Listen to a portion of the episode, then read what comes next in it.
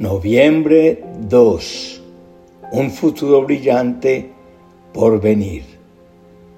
Quiero hoy compartirte un gran secreto y es que lo mejor de tu vida aún no lo has vivido, lo mejor está por venir. A estas alturas del año mucha gente se cansa de luchar y luchar y de dar su mejor esfuerzo. Piensa que las metas anuales aún están lejos por cumplirse, que les falta mucho y se dan por vencidos. ¿Me estás escuchando? Hoy quiero animarte enfáticamente a que no te rindas, a que no te resignes, que podemos creer que Dios tiene más para nuestras vidas. Podemos haber experimentado grandes bendiciones y éxitos, grandes logros, pero déjame decirte que eso es solo la cuota inicial de todo lo que se te viene. La Biblia dice que Dios no es hombre para que mienta, ni hijo de hombre para que se arrepienta, pues todo lo que te ha prometido, Él lo hará. Así que no tires la toalla. Nuestra generación es la más bendecida de la historia. Quizás no lo veas así para ti y crees que las generaciones pasadas, fueron las mejores. A mi edad se me ocurre pensar que la generación de los hippies o de los virus fue mejor. Pero este es nuestro tiempo de brillar como nunca antes. Nos llegó el turno. Deja de conformarte con lo pequeño o con lo que sea que venga. Dios tiene lo mejor. Consideremos al patriarca José, quien era de lo mejorcito de su familia y por eso sus hermanos le tenían envidia, pero que después de pasar por muchísimas dificultades y sufrimientos, tuvo su hora de brillar.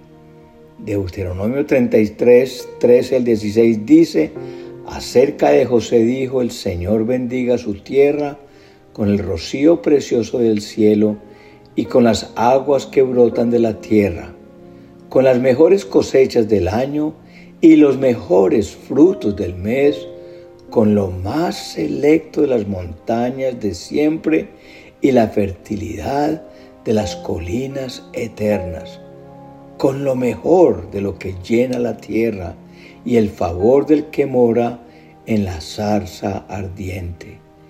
Repose todo esto sobre la cabeza de José, sobre la corona del elegido entre sus hermanos. Algo que debemos saber es que Dios está trabajando en secreto para preparar futuros eventos a nuestro favor. Dios te está preparando para tu bendición. Tienes que empezar a creer en esto porque sólo así activarás el poder de tu gran Dios a tu favor. Después del rechazo de su familia, la tentación, la difamación, la cárcel, la esclavitud, todos pensaron que él pasaría inadvertido como los demás, que moriría como muchos otros enterrando su potencial bajo tierra. Pero él siempre pensó, lo mejor de mi vida está por venir, por su manera de pensar y de vivir, por su resiliencia, llegó a ser el segundo de Faraón. Se casó con la mujer más bonita de su época su familia fue restaurada y murió en paz.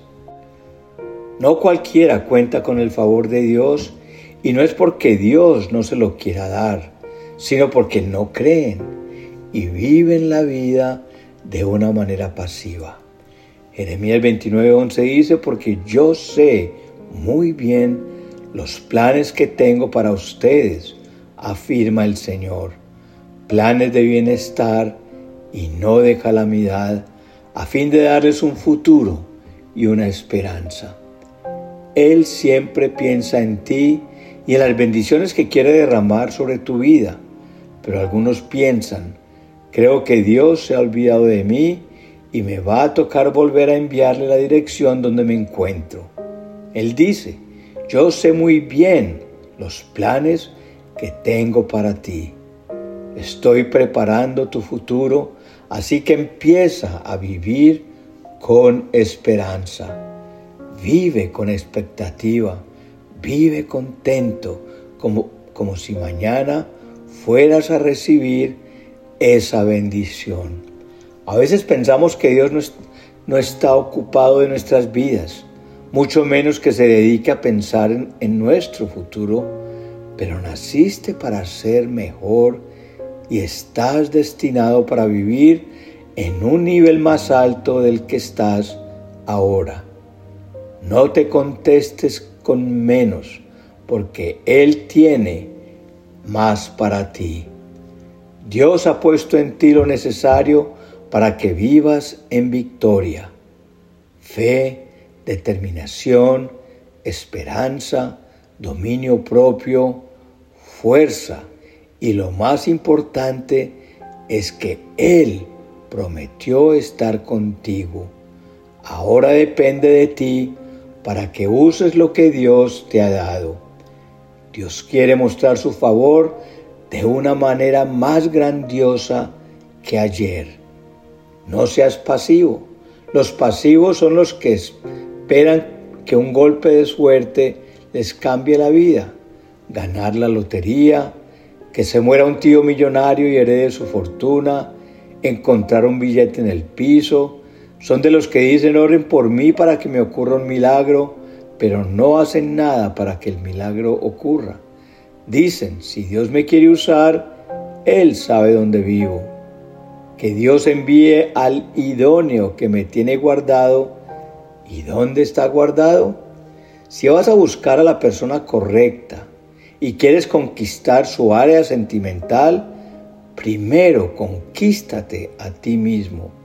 Debes provocar que el milagro ocurra y que la gente sepa lo que vales.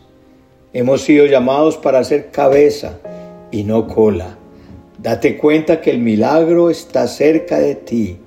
Tu propia existencia es un milagro. Existen los realizadores, los que tienen una visión, un objetivo, terminar la carrera, comprarse algo, se levantan cada mañana para obtener, pero tienen un defecto.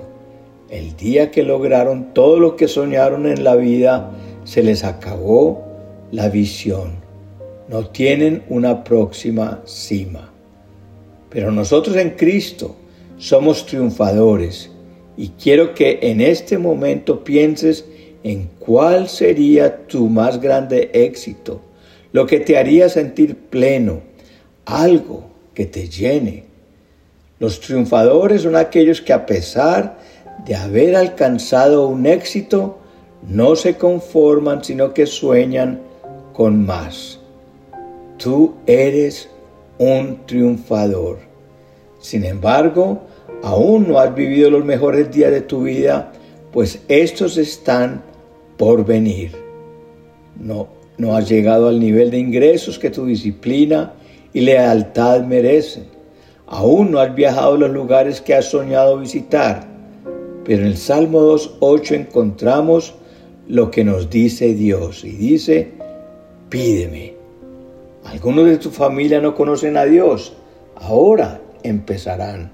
Aún sigues trabajando para otro, pero sueñas con tu propio negocio, con ser independiente. Esto va a llegar.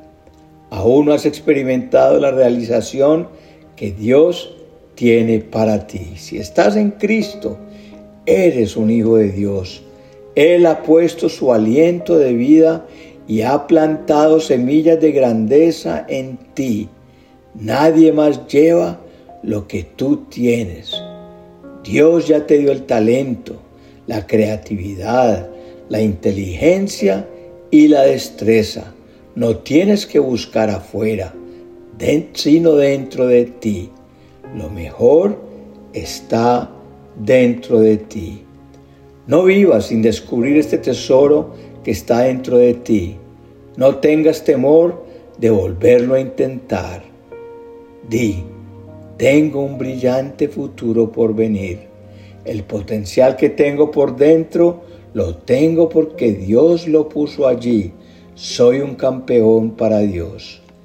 En el jardín del Edén estaban Adán y Eva quienes después de comer el fruto prohibido se escondieron. Ese día Dios vino y dijo en Génesis 3, 9 al 11, pero Dios, el Señor, llamó al hombre y le dijo, ¿dónde estás?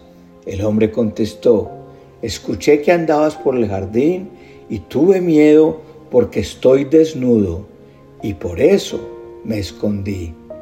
¿Y quién te ha dicho que estás desnudo? le preguntó Dios. ¿Acaso has comido del fruto del árbol que te prohibí comer? ¿Quién te dijo que había algo malo en ti? Es lo mismo que Dios te está preguntando en esta hora. ¿Quién te dijo que no tienes lo que falta para lograrlo? ¿Quién te dijo que no puedes sacar buenas notas? ¿Quién te dijo que no te vas a casar? ¿Quién te dijo que no puedes parar en este púlpito para predicar? ¿Quién te dijo que no podrías ser el mejor? Tienes que acordarte quién eres en Cristo. Dios llama a gente especial. Tú tienes un llamado de parte de Dios. Dios ha creado gente donde ha depositado un valor extremo. Dios no nos ha creado para ser promedio, sino para sobresalir. Los demás no pueden determinar cuál es tu potencial, tú lo determinas. Lo que la gente diga de, de ti no cambia lo que Dios ya puso en tu interior.